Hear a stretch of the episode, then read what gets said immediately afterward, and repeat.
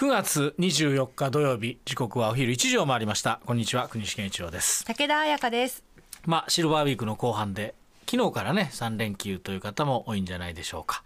まあそんなあ今日は9月24日語呂合わせからと言いますかね、まあ、国士の日ということで、えー、いろいろ皆さんメールありがとうございました。そこで今日はね、まあ、この国士という名前について少しお話を12分間させていただきますよくあの小さい頃から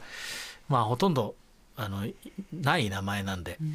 皆さんから言われるのはあの平安時代だとかに出てくるもともと国司だったんですかと、うん、国を治めるね。それぞれの地域を治める国司だったんですかというふうによく聞かれますがそれはあの違います。というふうにね言っております。まああ国司なんですけど私はあの本籍は山口県です。僕は住んだことないですけどね、えー、父親のふるさとが山口県の光市岩田という。まあ合併する前は大和町と言ってたんですけども。実はこの大和町といえばということで皆さんもご存知の方が出身なんですが日本初の総理大臣、うん、伊藤博文さんが生まれた地でございまして、今もあの聖火跡の建物と小高い丘の上とかにですね伊藤博文の銅像がありましてまあ、以前はね本当にまあこういう形なんですがペンペン草が生えてるほどあまり整備されてなかったように私が幼い頃は記憶してるんですが平成16年2004年にこう大規模な改修工事を経て現在は伊藤博文記念公園として整備されているということでございますが私改修されてからまだちょっと訪れておりません。まあ、そのような、ところで、うちの父親は育ったということです。さて私のこの名字の国氏ですけどもまあ他に国氏いや知らないです。もう知り合いでも見かけたこともないかな、ね、と思います、まああまり聞きなじみないんじゃないかと思います。まあ、あるインターネットの情報をちょっと検索したんですが全国に150人いらっしゃるそうです。え、150人だけなんですね。まあこれもまあ定かじゃないんです。で1位が千葉県。およそ50人。2位が大阪府でおよそ30人3位が山口県でおよそ20人となっておりました。その情報ではね。で実はね岡山県内にも僕が確認したのは美作市。昔の相田町の辺りに国さんいらっしゃいますよね。で今ラジオ聞いてらっしゃるかと思いながら 呼びかけたんですけど。あのね国市伝説っていうねあのや、えー、っと屋上に縦看板といいますか広告のようなのが出てましてね多分電気工事の会社されてる方じゃないかと思います表札を拝見したことがありますあ僕あのその時初めて他人の国さんの表札見ましてあ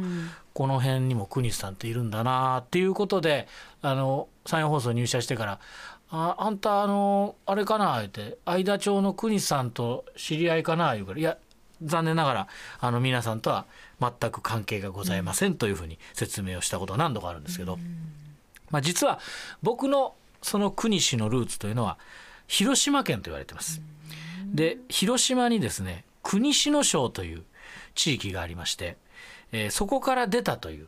えー、ことが言われてます。もともとあの講師って高いって書いて講師という名前だったんですけどそれが一体衰退して秋の国の高田郡国篠省に拠点を移した時に姓を国氏に変えたと言われております。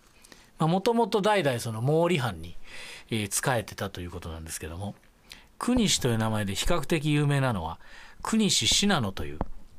信濃川の信濃、えー、この方が、えー、幕末ですね江戸時代末期、えー、長州毛利藩の七番家老をしておりました七番家老ね。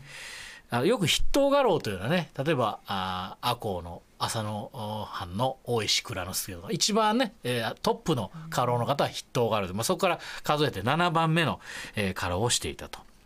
この方あの国志信濃近助と言います。近近助というのは親という字に、えー、相談の相と書いて近助というんですけどももともとはその高助という、えー、高い低いの高いにあの数というのは三髄に州と書いてね高助で生まれたそうなんですけど途中国士家に養子に出て、えー、まあ、昔ですからいくつかの名前をね経て、えー、長州藩の13代の藩主毛利義親という方の地下から一時を譲り受けて、え、地下助となったそうです。でこれは、まあ、僕の父親がね、えー、国氏っていうのがどんな家なのかこう書物で調べてて、まあ、教えてくれた情報だったんですけどもまあそれだけでその時は終わっておりました。が高校入学してですね、えー、科学担当の先生が試験中に僕の顔じーっとこう見るんですよ試験中ですよ。試験中にもかかわらず似てるとか言いながら急に、うん、似てるとかって試験中ですよ。普通声出しちゃいけないでしょ。確かに、ね、集中で先生が声出してどうするの？って叫んだんです、うん、で何事かと思って。であとちょっと職員室来てって言われて、見せられたのが「日本の家老」という本を見せてくれまして「お前この肖像画見てみ。やはりお前のご先祖は国氏の家老なんちゃうか」と。で言うとで見たらその国士信濃の、まあ、肖像画と 僕の顔がまあまあ、に似てるっちゃ似てるかなっていう感じなんですけど肖像画ですからね。でまあそこから、まあ、その時から僕もその国士信濃っていう方を少し考えるようになりましたけどもただねうちのこの国士っていうののルーツがほぼ全く分かっていないんです今現在も。えー、というのももう過去帳がもうひいじいさんの時からのものしかもうなくて、その前のものがもうどこに行ってかわからないっていう、ないんです。ひいじいちゃんの時からはあるんですけど、たったひいじいちゃんの時から作り直したものしかない、その前がどうなってるかわからないっていうこととあともうそのひいじいちゃんの名前国士三四郎って言うんですけど、あのいわゆるあの三四郎、夏目漱石の三四郎ですよ。その三四郎さんとあのひいおばあちゃん久さんっていうおっしゃってたらしいんです。が子供がいなくて、つまりあの名前を継ぐために僕のおじいちゃんは鹿児島の国氏となんか親戚の国継っていうところから養子できてるから、養子できてる。だからもうあの三四郎さんと僕も、まあ、血はつながってない名前だけっていう感じ、え名前だけ継いでるという状況。であと家紋もこれも定かじゃない。国志信濃の家紋って家紋は和違いってあの輪って自転車自転車とかの輪って書いてあの和違いっていうなんですけどこれも定かじゃない。つまり高校時代科学の先生が僕と国志信濃が似てたっていうのはこれもまたたまたまだったということになります。えー、でまあ国志信濃に話を戻すんですが、えー、国志信濃幕末にですねその毛利藩の七番家老として活躍してたんですが当時長州藩の筆頭家老だった福原越後っていう方と共に、えー、京都のですね浜栗御門というところで幕府軍と戦って敗れます。これ浜栗御門の変とか金門の変というふうに、えー、歴史の教科書に載ってますけどこの責任を取ってなんと23歳で、えー、切腹しています。え、でその後お家は断絶したと一時断絶したということなんですが、まあ、後に復活しております。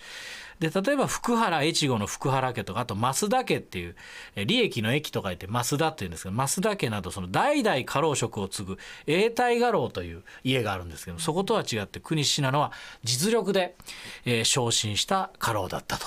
いうことです。ただもうこれ以上調べようがないんです。で、えー、国士信濃の墓所は確か下松市にあるということが最近分かったんですけど多分もちろん本家がいるはずだと。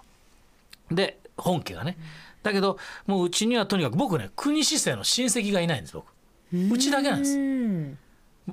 だからもう調べようがないんですよ。でそんな時僕の大学の友人が出版社に勤めてて、うん、国士花子さんという花というじゃ中華の花ですけど、うん、花花子さんという画家の作品集出版するから電話つないで話をしないかという、うん、えー、オファーが来て、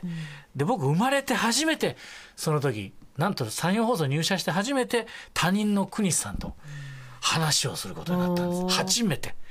で国士花子さんはね東京芸術大学卒業後岩絵の具を使って派手ではないんですけど素朴な色合いで力強い人物像などを描いて陰天などでもね2017年文部科学大臣賞を受賞する実力派の画家なんですが。で当時紹介した画集がカタカナで「片言」という題名でした2002年に九龍堂書店から出版されたんですけど、まあ、現在は定かじゃないんですが当時はあの国士花子さん千葉県の霞ヶ浦にアトリエを構えてお住まいだって。でまあご自宅つないで当時のラジオの朝ワイドでお話をお伺いしました。だから先ほど千葉県に国市生が多い。ねさっき千葉に50人、それひょっとしたらその国市さんの関連があるかもしれません。でその中で、まあ、実はあの国西花子さんこそが実は国西花子さんが国西信濃の直系だということが分かったんです。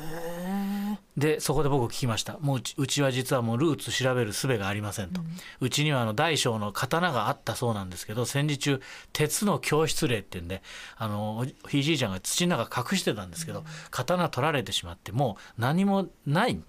関連が分からない、えー、っていう話をしたんです。そしたら国士花子さんがもううちの父親が言ってたんですけど、山口に住む国士はみんな何かしら関係があるというふうに言ってました。だから国さんとうちも遡れば関わりがあるはずですとおっしゃっていただいた。だからその時僕はちょっと少しほっといたしました。まあ確かなことはね、えー、わからないんですが国氏になると何らかの可能性があったかもしれないということでございまして、えー、まああのー、もう少し話はしたかったんですけど、えー、一度ねゆっくりその国氏の名のルーツを調べることが僕が定年した後の一つの楽しみでもあるということでちょっとね今日は国氏の名前についてお話しさせていただきました。ありがとうございました